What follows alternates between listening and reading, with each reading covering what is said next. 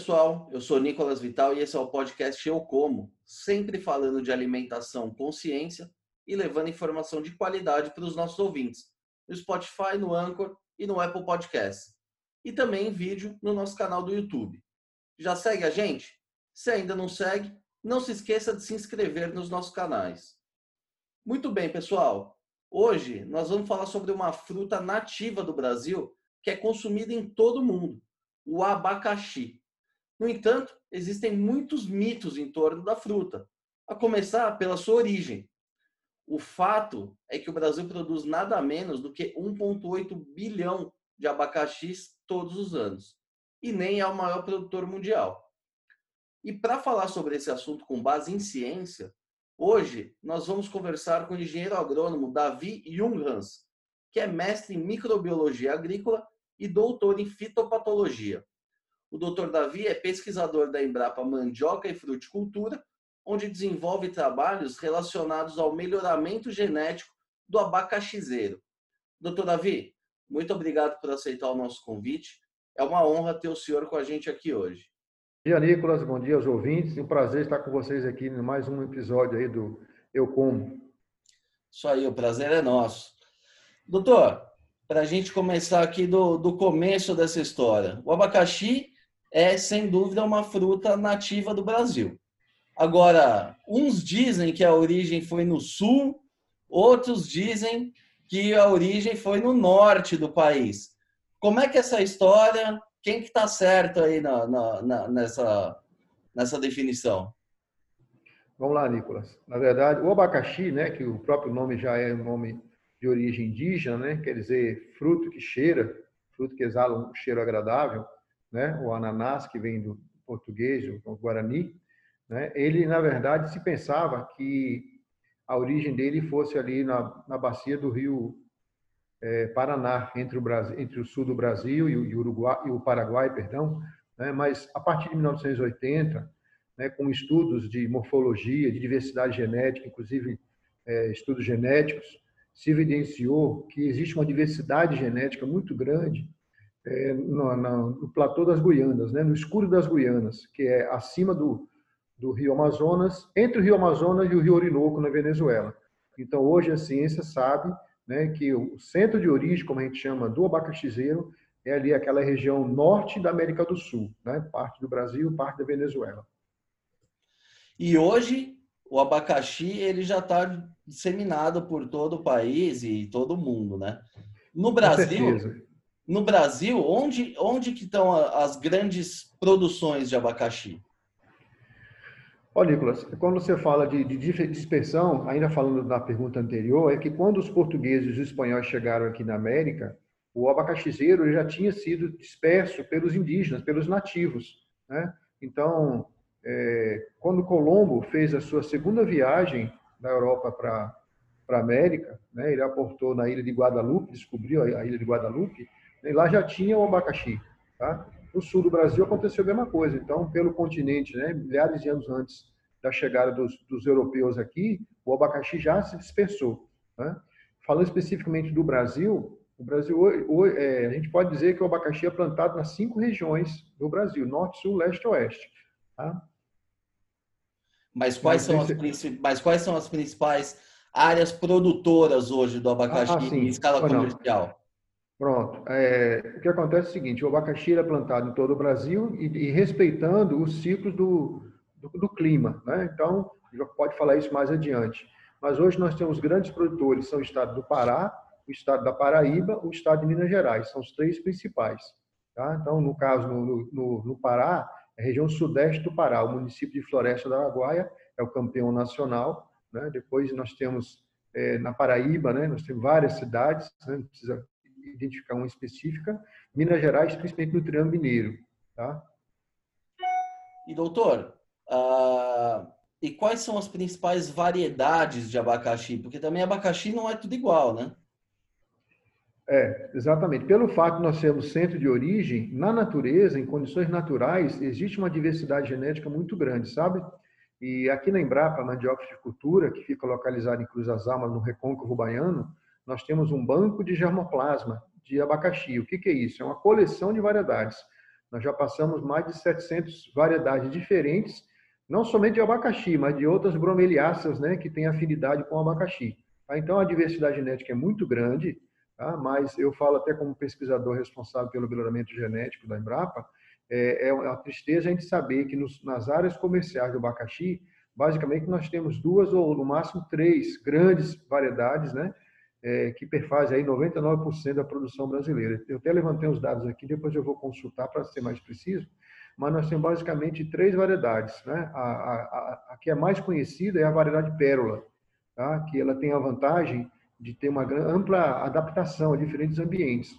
Então, ela é plantada, por exemplo, na, como eu falei agora, no, no Pará, na Paraíba, né? Minas Gerais, até mesmo no Rio Grande do Sul, que é um clima mais frio, tem uma região ali em terra de areia, no próximo litoral norte, que ali também a variedade plantada é a variedade pérola. Depois da pérola, que perfaz aí mais ou menos 85%, 86% da produção nacional, a segunda variedade que é mais plantada é a Smooth Cayenne, né, muito conhecida pelo nome havaiano, porque no estado americano do Havaí, que fica no Pacífico, essa variedade Smooth Cayenne foi muito plantada. Tá? Então, é até um contrassenso a gente falar que a variedade chama havaiano, quando na verdade, originalmente, ela veio da América do Sul né? mas é a segunda variedade mais plantada, principalmente ali na, no estado de São Paulo, é, no Paraná e também na cidade de Canápolis, no Triângulo Mineiro. Tá? E uma terceira variedade que é plantada, já em torno de 3%, 3 e pouco por cento da produção nacional, é uma variedade chamada Turiaçu. Ela até recebe outros nomes, mas o nome mais usado agora é Turiaçu, que é plantada no, no, no norte do Maranhão, no estado do Amazonas, de maneira geral, né? inclusive a cidade de Itacotiara, se não me engano, é a quinta maior produtora de abacaxi e planta essa variedade, também no estado de Roraima e no estado de, de Rondônia. Então, são essas três variedades, pérola, smooth cayenne ou havaiano e o turiaçu. Doutor, qual, qual, quais são as principais diferenças entre esses abacaxis? Olha, é, o abacaxi pérola, ele tem espinho na casca, ou, perdão, espinho na folha. Né? A casca dele é verde quando está maduro, apesar que alguns produtores aplicam produtos né, para desverdecer a casca. Tá? A polpa dele, em geral, é branca. É, tem uma acidez baixa, um sabor muito agradável ao paladar brasileiro. Tá? O, é, o peso médio é em torno de 1,2 kg, 1,8 kg, 1,5 kg. O smooth é um pouco mais pesado, né? o smooth que é o chamado de havaiano, Tá? Ele, ele também tem um teor de açúcar muito bom, como o pérola, só que quando é colhido no inverno, nessa época agora, por exemplo, ele é mais ácido, então ele tem essa dificuldade. No final do ano, a acidez dele cai. Tá? A folha dele tem poucos espinhos, né? tem poucos espinhos só na extremidade das folhas, inclusive na coroa. O consumidor, quando compra o abacaxi, percebe isso. Tá? E o abacaxi turiaçu, que é mais comum no norte, né? nós estamos falando mais com o público aí do, do centro-sul, aí não é muito comum, mas o pessoal de São Luís, no Maranhão, e também Manaus, né, e, e Redondeza conhece abacaxi, ele tem a polpa mais amarela do que o pérola, é espinhoso como como pérola, tá? E a acidez dele é muito baixa. Então, por exemplo, no município, no, na cidade de Maranhão, capital, São Luís, capital do Maranhão, perdão, ele é muito valorizado Turiaçu quando é época de safra. Tá? Então, ele chega a custar até o dobro do abacaxi pérola, que é muito, falam até que ele é muito doce, mas na verdade não é que ele é doce, a doçura dele, né, o teor de sólidos solúveis é normal, é igual ao do pérola. Só que a acidez dele é mais baixa, então no paladar né, parece que ele é mais doce. Muito legal.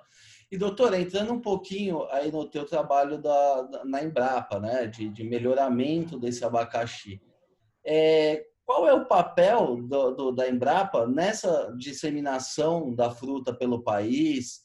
Enfim, a Embrapa ela contribui para que o abacaxi se adapte a novas regiões. Me conta um pouquinho do trabalho realizado aí por vocês na Embrapa. Pois não. Quando você fala em variedades, foi a pergunta anterior, nós estamos falando de variedades que a gente chama de pré-colombianas. São essas três que eu citei, elas já existiam aqui na, na antes que os portugueses e os espanhóis chegassem aqui. Tá? Então se espalharam né, e, e conquistaram diferentes ambientes pelas suas qualidades apesar que tem alguma desvantagem, a gente pode comentar sobre isso também. Aí entra o papel da pesquisa. Tá? Então, na verdade, em termos de difusão de variedade, essas variedades pré-colombianas, a Embrapa não, é muito mais nova, né? porque enquanto as variedades têm mais de 500 anos, a Embrapa foi criada em 1973, a nossa unidade aqui na Bahia foi criada em 1975, mas efetivamente começou a trabalhar em 76. Com abacaxi, a Embrapa de Cruz das Almas começou a trabalhar em 1978 e as polinizações, né, o desenvolvimento de novas variedades, começou em 84. Tá? Então, em termos de difusão dessas variedades que já existiam, a Embrapa não fez muita coisa. Agora, o que, que ela fez? Ela aperfeiçoou a, a as técnicas de produção. Né? Então, é, em muitas regiões ainda carece de tecnologias. Né? Então, nesse sentido, a Embrapa e também outras empresas estaduais né, de pesquisa desenvolveram e continuam desenvolvendo tecnologias para aumentar a produtividade, aumentar a resistência, controlar pragas e doenças, né? e uma série de outras é, técnicas que a Embrapa e outras empresas têm desenvolvido.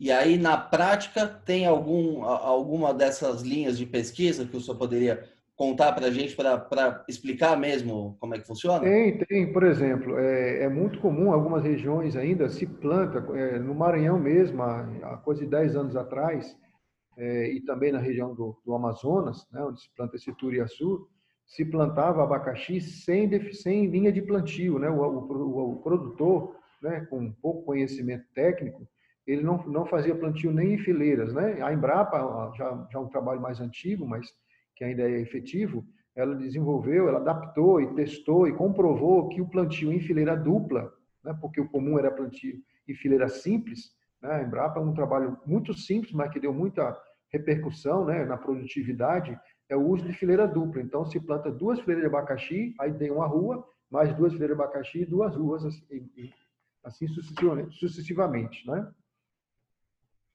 Aumentando a densidade de plantio. Então, porque, por exemplo, eu posso citar um exemplo numérico. Aqui na Bahia, por exemplo, se plantava, a gente chama de densidade de plantio. O que é densidade de plantio? É a quantidade de plantas por, por área, por hectare, né, que são 10 mil metros quadrados, 100 por 100 metros. Então, aqui na Bahia se plantava, por exemplo, 17, é, 15 mil plantas por hectare. Hoje, por causa desse adensamento, né, desse aumento da densidade de plantio, o normal aqui na Bahia é você plantar 20, 28, 30 mil, 35 mil plantas por hectare. Essa é a média. Tá? Mas existem produtores mais tecnificados que passam, chegam a 50 mil plantas por hectare, usando fileira dupla. Nossa. Só, só é plantando mais próximo, né, encurtando as distâncias, né, e entrando com outras tecnologias, como a nutrição mineral e irrigação e outras coisas. Muito bem. E em termos de melhoramento do, do abacaxi para adaptação a clima seco ou chuvoso ou ao frio? Tem alguma pesquisa nessa linha? Então, é, só que a sua pergunta é bastante ampla, a resposta vai ter que ser ampla também, porque por exemplo, adaptação à falta d'água, aí entra a irrigação, a Embrapa também trabalha com o sistema de irrigação, testando volumes, testando né, lâminas de irrigação, é, testando é, métodos de irrigação, porque existem vários métodos de irrigação, né, gotejamento, aspersão convencional, é, e vários outros aspectos. Em relação à adaptação, o que acontece? No desenvolvimento de novas variedades, de novas cultivares, a gente procura testar os híbridos que são gerados aqui na nossa instituição em diferentes ambientes. Ambientes mais secos, por exemplo, aqui no Brasil, a região que, que, que, tem menos, vamos dizer assim, uma situação mais difícil em termos de água é o semiárido baiano. Aqui o município de Taberaba, o município de Umburanas, que são duas cidades do, do semiárido baiano, que são grandes produtores de abacaxi. Ao mesmo tempo, tem regiões que têm excesso de água, né? muita chuva. Né? Então, em todas essas regiões, ou na maioria dessas regiões, a Embrapa procura colocar os seus materiais antes do lançamento comercial, né? antes de lançar para o mercado as novas cultivares. E aí, é, o senhor considera que essas tecnologias desenvolvidas pela Embrapa, elas contribuíram para a disseminação do, do abacaxi no Brasil ou ela contribuiu mais para o aumento da produtividade em campo? É o segundo caso. Ela é, é mesmo as variedades que já existiam, né, antes da, da chegada dos, dos portugueses aqui, né, a Pérola e o Smutcaine, elas avançaram muito em tecnologia. Os produtores hoje têm um, vamos dizer assim, um portfólio de tecnologia muito ampla, né, pelas pesquisas que foram feitas pela Embrapa e outras empresas estaduais, né, à disposição dos produtores na parte de nutrição mineral, de densidade, de controle de pragas de doenças. E no caso das novas cultivares, aí sim, aí a Embrapa, né, e aí em São Paulo nós temos o Instituto Agronômico de Campinas também, é, desenvolveram e continuam desenvolvendo variedades né, para diversificar ainda mais, porque voltando à sua pergunta anterior, né, só existem basicamente três variedades pré-colombianas né, que dominam hoje o mercado, né? mas a gente está trabalhando para que as novas variedades venham conquistar mais mercado. Né? Então, é, aumentando a oportunidade tanto do produtor, né? É, ter uma, um leque de opções maior para ele poder produzir, e também o consumidor, né? que é o destino final, é o fruto. Né? Na verdade, é uma frutescência, não é um fruto, né?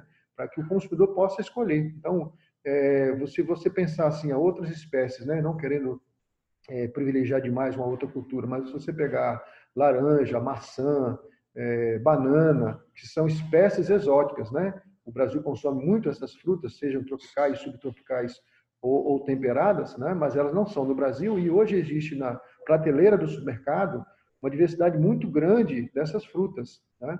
Mas do abacaxi, basicamente você vai ver no centro-sul do país só o abacaxi pérola ou o smoothie cayenne, tá? Então a gente precisa mudar esse quadro, até porque nós somos o centro de diversidade genética dessa espécie.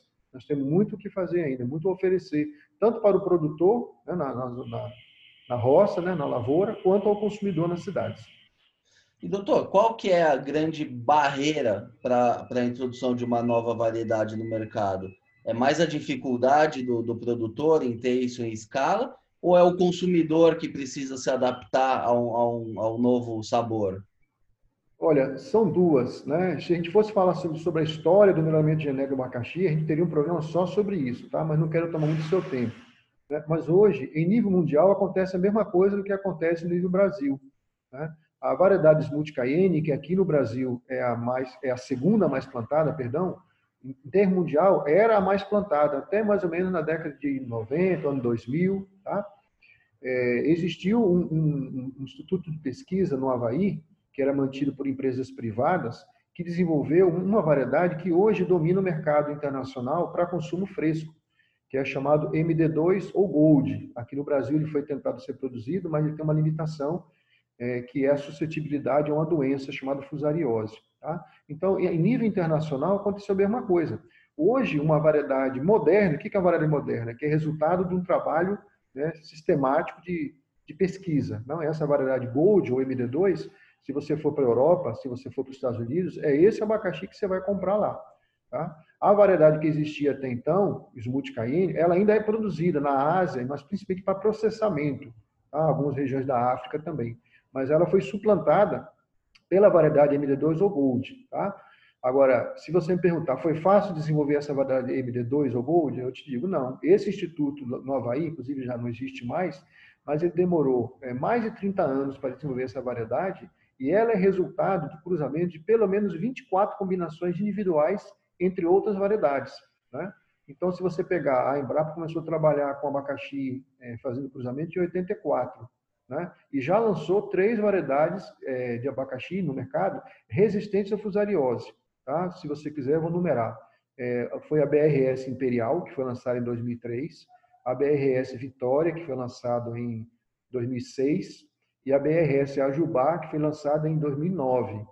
Além dessas três, que são resistentes à fusariose e que não têm espinho na folha, é, em nível nacional, nós temos também uma variedade do Instituto Agronômico de Campinas, chamado IAC Fantástico, que foi lançado em 2010. Então, você vê que no espaço de 2003 a 2010, foram quatro variedades de abacaxi, todas resistentes à fusariose. Aí você pode perguntar assim, você encontra fácil essas variedades no mercado, o fruto, perdão, né? O, o, o fruto que é o alvo do, do consumo, eu te digo, não, não é muito, muito, não é muito comum, não. Por quê? Primeiro, pela propriedade dessas variedades. Elas são relativamente novas. Você competir com pérola, com multicaína, que tem muito mais do que 500 anos, é difícil. O segundo, o segundo explicação é a disponibilidade de mudas, tá? Porque as mudas desse material são mais caras do que as mudas dos materiais tradicionais. E terceiro, uma questão de adaptabilidade. Por exemplo, o abacaxi BRS Imperial, quem já provou desse sabor, ele é muito gostoso, né? Quem come abacaxi imperial não quer mais saber de outras variedades de abacaxi. Mas qual o problema? Ele, ele se adaptou muito bem à, à região litorânea da Bahia. Então, a principal região produtora do Brasil é aqui, a região que vai do baixo sul da Bahia, passando pelo sul da Bahia, que é a região de Cacau, e até o extremo sul, que é a região ali de Eunápolis, Porto Seguro, entendeu?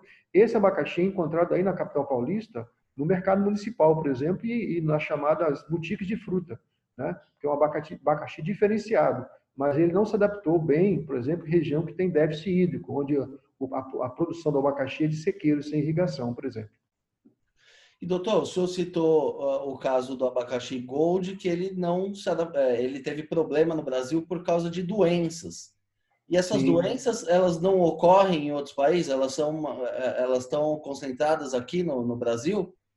É, geralmente falando assim, quando a gente fala em centro de origem de uma espécie vegetal, né, seja pode ser feijão, pode ser é o caso do abacaxi, no local do centro de origem também existe diversidade muito grande de patógenos, né, de pragas e doenças que vão atacar essa cultura. Né? Então, a doença chamada fusariose é causada por um fungo, o um fungo chamado Fusarium multiforme, é um fungo de parte aérea. Né? Tem outros fusários que atacam banana, maracujá, etc. Né? Mas esse fungo específico do abacaxi, né? e ele é encontrado apenas na América do Sul, principalmente no Brasil e relatos dele na, na, na Bolívia. Né? Por exemplo, a América Central, hoje, que é um grande produtor e exportador de abacaxi, a Costa Rica, Honduras, Panamá, eles não têm essa doença. Né? Lá eles plantam essa variedade MD2 ou Gold sem problema com a fusariose. Tem outros problemas que a cultura que tem aqui também. Né? Mas no Brasil, especificamente, o grande problema é a fusariose. Tá? Então ela só é encontrada aqui na, na América do Sul por enquanto. Tá? E o que aconteceu? a, a variedade Gold ela é muito suscetível à fusariose. Então, houve experiência durante alguns anos no estado do Ceará, onde uma grande multinacional, né, que produz também na América Central, tentou produzir aqui é, o abacaxi Gold, o MD2, visando exportação. Então, a posição estratégica do Ceará favorece isso, né? Exportação pelo navio. Só, só que o que aconteceu? O número, a, a incidência da fusariose aumentou tanto, o uso de fungicida aumentou tanto, custo de produção aumentou, que ficou impraticável eles continuarem produzindo essa variedade aqui no Brasil, tá certo? E as demais variedades, elas são mais resistentes? Na verdade, não. O que acontece é o seguinte, tanto o abacaxi é, Smooth Cayenne, que é o havaiano, quanto a variedade pérola, é, ambos são suscetíveis ao, à, à fusariose, tá? É, se a gente poderia colocar um grau de, de suscetibilidade, o MD2 é mais suscetível, tá? os produtores é, do Brasil, conhecendo a, a, a fusariose, né, e o Ministério da Agricultura já tem é, fungicidas que são regulamentados né, para uso, para controle. Então, os, os, produtores de abacaxi, tanto o pérola quanto os multicaine, ele efetivamente tem que usar o fungicida né, para controle dessa doença, porque se não ocorrer a, a se não só houver a, o controle químico que a gente chama, né, usando fungicida dessa doença, numa época favorável à doença, a produção chega a 100% dos frutos, tá? Não, não salva nada. Eu, a gente acaba recebendo, a nossa empresa é de pesquisa, não é de extensão, mas a gente acaba recebendo uma ou outra consulta de produtores, a gente vê que alguns produtores que começam a produzir abacaxi não conhecem a doença, quando eles não fazem a, a aplicação de fungicida, a, variedade pérola, por exemplo, né?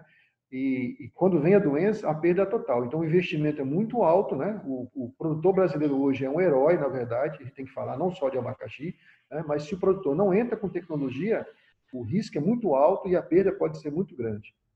Doutor, então... Do abacaxi, por causa da fusariose. Então, é praticamente inviável é, cultivar um abacaxi orgânico hoje no Brasil. Não, na verdade é o seguinte, eu falei de controle químico, né? mas em termos de estratégia de controle, nós temos o controle químico, que é por meio de, de fungicidas, né? quando, a, quando a variedade é suscetível. Nós temos o controle cultural, então a agricultura orgânica usa muito desse, desse controle cultural. O que é o controle cultural? Se você está trabalhando com a variedade que é suscetível, né? e no caso do abacaxi a propagação é por muda, não é por semente, né? como feijão, como arroz, né? É, o que acontece? Você tem que fazer uma boa seleção de mudas, você levar mudas sadias para o campo, não levar muda doente, né? Você fazer o monitoramento do plantio, né? O produtor ele tem que passar sempre com frequência na sua área para perceber, para identificar se antes da formação da, da, da inflorescência se está ocorrendo a doença, nesse caso tem que eliminar plantas doentes, né? Eu falei 35 mil plantas por hectare, então é normal o agricultor tirar 100, 200 plantas né, que estavam doentes, para que ela não, não contamine as plantas vizinhas, tá? Esse é o controle cultural. E existe também o controle genético. Então, no controle genético, qual é? Você usar variedades resistentes. Então, no, na produção orgânica, que é aquela que e, no, e pede o uso né, de, de, insumos agrícolas elaborados pela indústria, né, como os próprios fungicidas, você pode usar variedades resistentes, né, ou então, se for usar uma variedade de abacaxi suscetível, seja o pérola, seja o muscaine, usar o controle cultural. Então, ainda é possível produzir organicamente essas variedades. O, o mercado de orgânico em abacaxi é grande? O senhor, o senhor tem esse... Eu não tenho assim noção numérica, mas eu, o, o, mercado de abacaxi orgânico está crescendo, está crescendo muito, né? tanto para fruto fresco quanto para produtos processados. Hoje é muito comum você encontrar, por exemplo, café, é, pó de café orgânico, né? açúcar é, mascavo ou açúcar é, demerara orgânico, né? Abacaxi é a mesma coisa, está tendo muita demanda por produção orgânica, né? A demanda, inclusive, é muito menor do que a oferta. Então, há um espaço muito grande, né? Para aqueles que já são produtores tradicionais ou queiram começar a produzir abacaxi, entrar no mercado de orgânico. Inclusive, a Embrapa já desenvolveu é, um sistema de produção de abacaxi orgânico, voltado especificamente ali para a Chapada Diamantina, né, que é a região onde tem mais trabalho hoje né, com a gente. Tá? É, então, eu sugiro aos, aos telespectadores que tiverem interesse, né, acessar o site da Embrapa, procurar sistema de produção. O que é sistema de produção para o ouvinte que não sabe? Sistema de produção, na verdade, é a receita de bolo, né? o conjunto de técnicas, de práticas, né? qual a data de plantio, né? qual o espaçamento, qual a adubação, como é que você controla uma doença sem, sem usar é, agroquímico, etc. Então, o sistema de produção de abacaxi orgânico para a Chapada Diamantina está disponível na homepage da Embrapa. Muito legal. E doutor, para quem nos ouve aqui e não tem a menor ideia de como um abacaxi é produzido, como é que esse abacaxi bonitinho que a gente vê no supermercado, como é que é a origem dele? Abacaxi é uma árvore, é uma raiz? me conta aí, como é que é plantado o abacaxi? Ele vai da semente, tem que botar a muda? Conta desde o começo para a gente.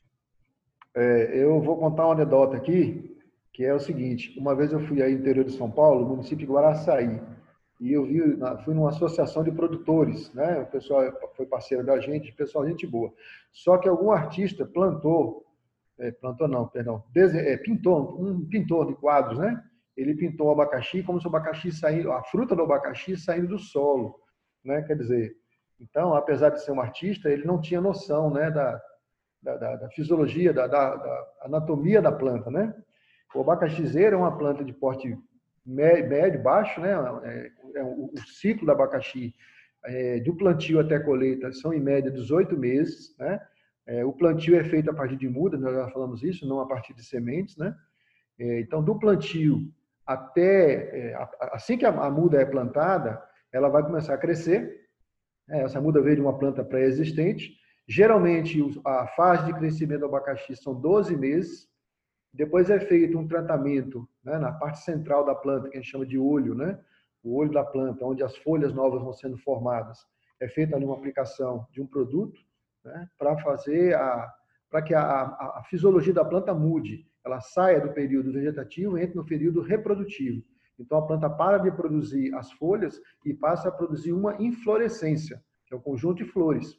E dessa inflorescência né, se forma um fruto, que na verdade é uma infrutescência, o abacaxi é um fruto composto, né, onde cada frutílio que tem ali é, é oriundo de uma flor. Né? Então se forma a, a, essa infrutescência, né, que a gente chama de fruto, seis meses depois da indução. Em média, cinco meses e meio, seis meses depois. Então dá um tempo total, Nicolas, de 18 meses em média certo? Só que depois que é feita a colheita de frutos, seja pérola, seja multicaíne ou qualquer outra variedade, essa planta mãe, aquela que produziu fruto e já foi colhida, foi para o comércio, ela já estava produzindo mudas. Então essas mudas, é, na colheita do fruto, as mudas geralmente são pequenas. Então normalmente, né, na pérola, por exemplo, do caíne, essas mudas vão crescer mais três ou quatro meses, ou até cinco meses. Aí o produtor ele já vai preparar uma área anexa vizinha ou outra área, ou então ele limpa todo esse terreno, mas colhendo as mudas, ele tem que preparar o solo novamente, fazer os processos de preparo de solo, e essas mudas voltam para o solo, seis meses depois da colheita do fruto. Então, fecha um período de 24 meses. Né? Então, você tem de um ano, do plantio à colheita do fruto, 18 meses, e do plantio até o próximo plantio, 24 meses. Tá certo? Então, quando você, quando os consumidores aí, que os ouvintes forem comprar o abacaxi, valorizem essa fruta, né? porque ela não é rápida como o tomate, não. Ela é, ou qualquer outra fruta, como melão, por exemplo, que dá em 120, 150 dias, né? O abacaxi demora dois anos para ser produzido, gente. Não é fácil. O abacaxizeiro é, dá quantos abacaxis? Ah, isso é importante você falar também, né? O abacaxizeiro só dá um abacaxi, né?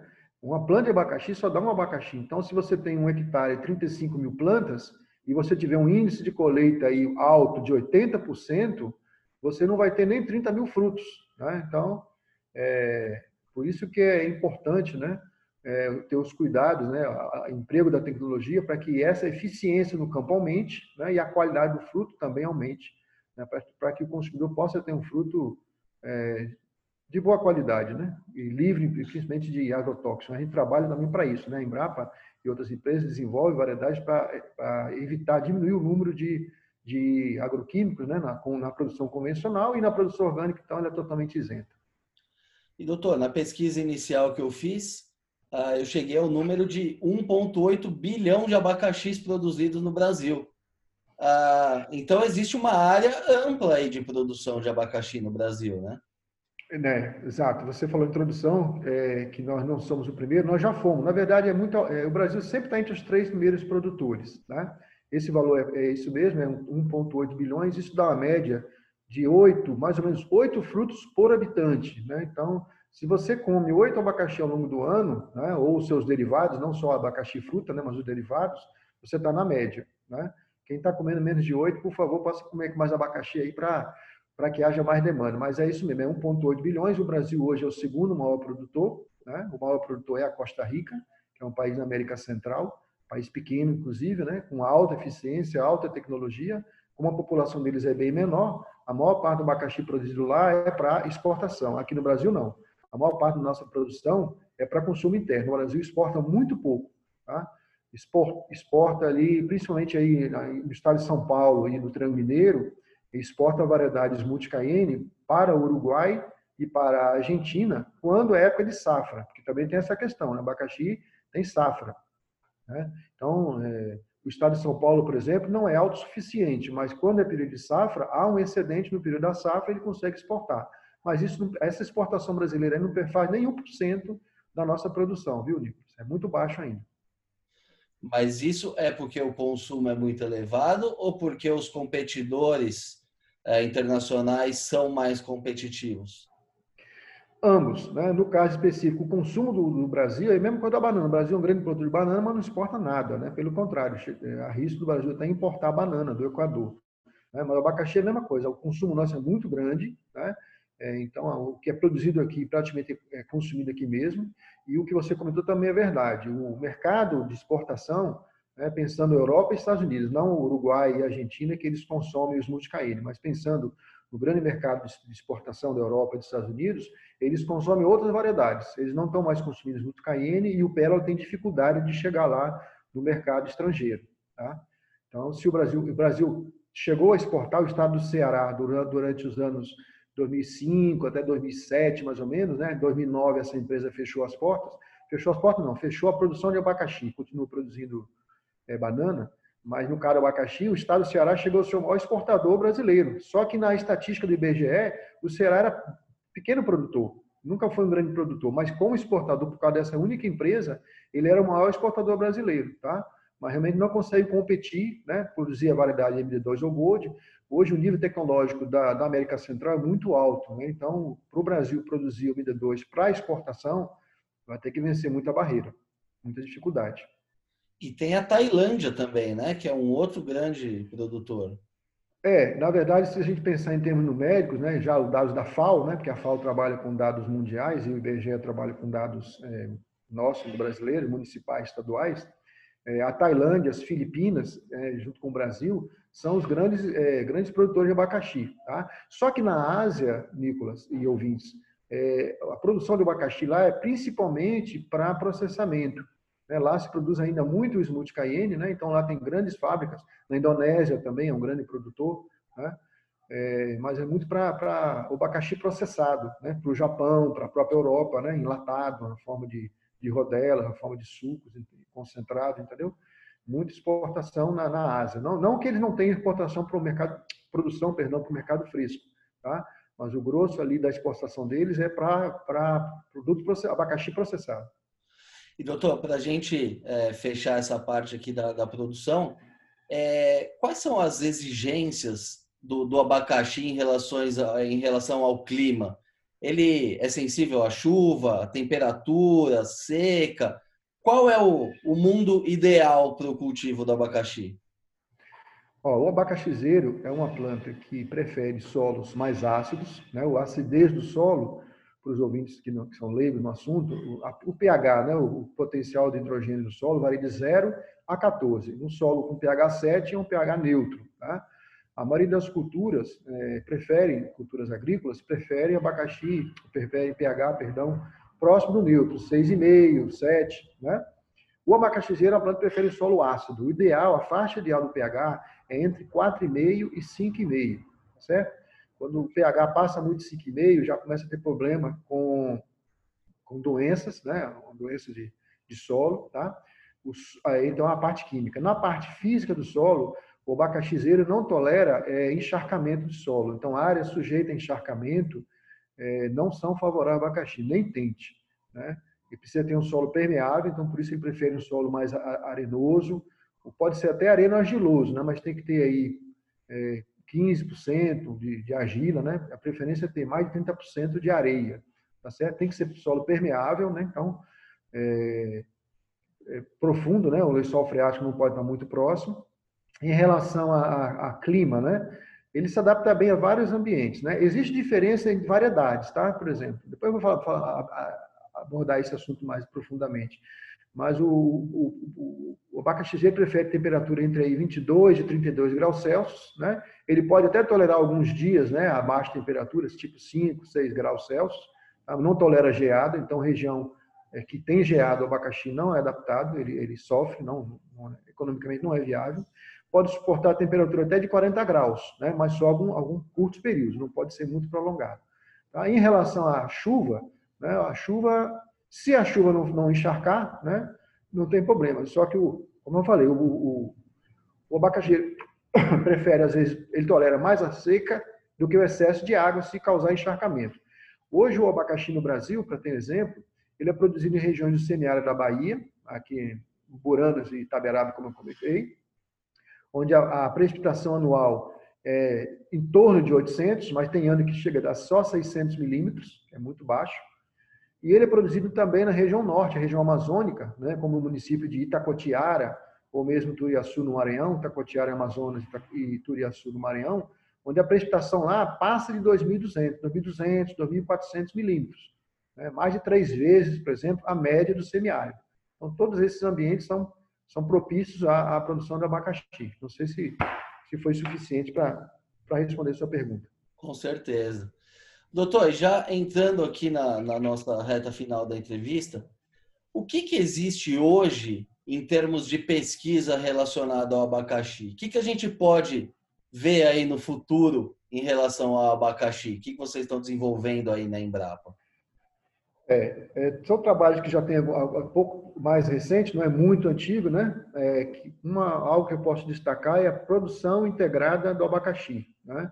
Produção integrada nada mais é que um conjunto de técnicas né, que tem que ser aplicadas para você ter um abacaxi produzido de uma forma sustentável, né, que seja econômica, tenha rentabilidade, que seja socialmente justa também. Então, produção integrada, ela existe para outras culturas também, mas no caso do abacaxi, a coordenação está com um colega nosso aqui da Embrapa, ela, ela inicialmente começou com um programa do Ministério da Agricultura, né, com recurso do CNPq, né, depois é, alguns estados adotaram, né? então, com recurso do estado, geralmente da Secretaria de Agricultura dos estados, esse programa de produção abacaxi na condição né, integrada, ele permaneceu. Então, a gente pode estar como exemplo o estado de Tocantins, que é um grande exemplo, que é um, não é um grande produtor, é um produtor médio né, em termos de, número, mas é um, uma produção de abacaxi no, no estado de Tocantins é muito técnica. Né? E o estado do Pará também, né, poucos anos atrás, entrou também nessa produção integrada. Inclusive, ela não é obrigatória. O produtor de abacaxi que quiser adotar a, a, a, a estrutura, né, a produção integrada na sua área, ele, ele é, pode se quiser, não é obrigado, né? Mas geralmente isso é mais vantajoso para o produtor. Então, a produção integrada é um exemplo de, de, de pesquisa, né, de trabalho que tem sido feita para auxiliar a cadeia produtiva do abacaxi. É, nós podemos falar também no desenvolvimento de sistemas de produção, né, que é esse, exatamente essa receita de bolo. Eu já citei o sistema de produção do abacaxi orgânico, né, específico para a Chapada Diamantina. Um outro que foi desenvolvido recentemente também, é o sistema de produção do abacaxi BRS Imperial, né, que é esse abacaxi que a Embrapa desenvolveu, que é resistente à, fusariose. Tá? Inclusive, eu quero abrir uma ressalva aqui, porque ele é comercializado com outros nomes. Né? Em São Paulo mesmo, não, não dá um nome correto nele. O nome correto, BRS Imperial, na maioria das vezes é substituído com o nome é relacionado ao seu sabor. Né? Como ele é muito doce, é comum encontrar esse abacaxi na, na no varejo, aí na capital paulista, é, com o nome de pingo de mel, gomo de mel, né? E esse, porque na verdade existe uma variedade chamada gomo de mel, mas não é essa. O gomo de mel verdadeiro é do Instituto Agronômico de Campinas e, e, e, tem espinho, sabe? E o imperial ele não tem espinho. Então, se o consumidor aí paulista, paulistano, perdão, chegar no supermercado ou mesmo na, no mercado municipal, por exemplo, e ver um abacaxi sem espinho com o nome gomo de mel, pode ter certeza que é o imperial. Se tiver espinho, é o gomo de mel verdadeiro, tá? Bom, falando ainda sobre tecnologias, a gente pode falar, por exemplo, também o desenvolvimento de novas variedades, né, que é o trabalho que nós estamos desenvolvendo. Né? É, a gente espera nos próximos dois ou três anos, né, além dessas três que nós já lançamos, nós vamos lançar mais algumas variedades que vão acrescentar características interessantes, como peso de fruta, adaptabilidade, né, além da ter a resistência à fusariose e também a qualidade de fruto. Né? Isso é importante para que as novas variedades de abacaxi tenham sucesso. É isso aí, a tecnologia melhorando a qualidade da nossa comida, né, doutor? Com certeza. Muito bom. Doutor, queria agradecer mais uma vez aqui a, a, a tua presença, a tua disponibilidade. Foi uma verdadeira aula aqui sobre abacaxi para mim e com certeza para os nossos ouvintes também. Eu agradeço, então, o convite, na verdade. Né? A Embrapa tem é desenvolvido tecnologias, né, inclusive alternativas, né? Eu queria lembrar aqui também o uso é, do abacaxi ornamental, né, que é uma colega que tem trabalho feito um trabalho belíssimo, né, abacaxi para ornamentação, né, para paisagismo, o uso da, da, folha do abacaxi, a fibra do abacaxi, né, para uso industrial, né, na, no fortalecimento de algumas estruturas, né, então, são diferentes linhas de pesquisa que existem dentro da Embrapa. Né? Então, nós estamos aqui para servir a sociedade brasileira, né? tanto os produtores, no fornecimento desenvolvimento de tecnologias para os produtores, e também para os consumidores, seja na forma de fruto, né? seja na forma de abacaxi ornamental ou de fibra para as indústrias, que são os nossos demandantes. Foi um prazer enorme falar com você, Ítalo, ou perdão, é, Nicolas, e nós estamos aqui à disposição de você. Viu? É isso aí, eu que agradeço mais uma vez. Muito bem, pessoal. Essa edição do podcast Eu Como vai ficando por aqui. Se gostou da entrevista, não se esqueça de seguir os nossos canais no YouTube, no Spotify ou na sua plataforma de streaming favorita. Aproveite e siga também no Facebook e no Instagram. Lembrando que esse podcast tem o patrocínio da Crop Life Brasil e volta com a sua programação normal na próxima sexta-feira. Por hoje é isso e até a próxima.